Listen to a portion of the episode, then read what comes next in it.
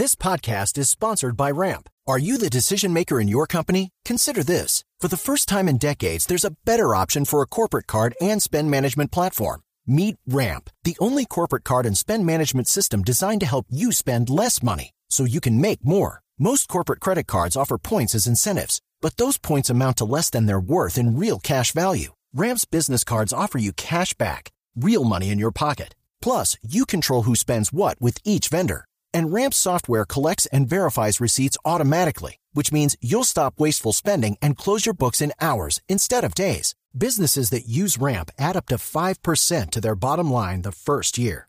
If you're a decision maker, adding Ramp could be one of the best decisions you've ever made.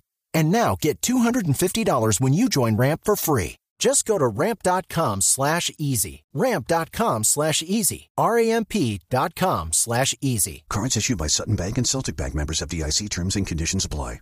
Entre tanto, desde La Habana, la guerrilla de las FARC manifestó su rechazo a la propuesta de crear una séptima papeleta para ponerle plazos al proceso de paz. La información con María Juliana Silva. Mediante un fuerte pronunciamiento, Carlos Antonio Lozada, miembro de la delegación de paz de las FARC en Cuba, aseguró que la guerrilla rechaza la séptima papeleta propuesta por el Partido Verde para poner plazos al proceso de paz y calificó esta propuesta de inconveniente e irresponsable. Incluso dijo que es una muestra del autismo de algunos sectores políticos.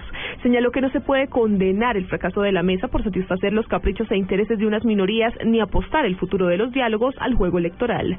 Para este miembro del secretariado de las FARC, esta propuesta no demuestra propiamente un gran conocimiento de la realidad nacional. Lozada criticó también a los voceros gubernamentales que aseguró últimamente están acostumbrados a hablar a nombre de los colombianos al decir que la paciencia se agota y concluye diciendo textualmente los verdaderos autistas son los promotores de la papeleta que piden plazos para la paz sin detenerse a pensar en la trágica realidad nacional que lo que demanda es acabar con la guerra. María Juliana Silva, Blue Radio.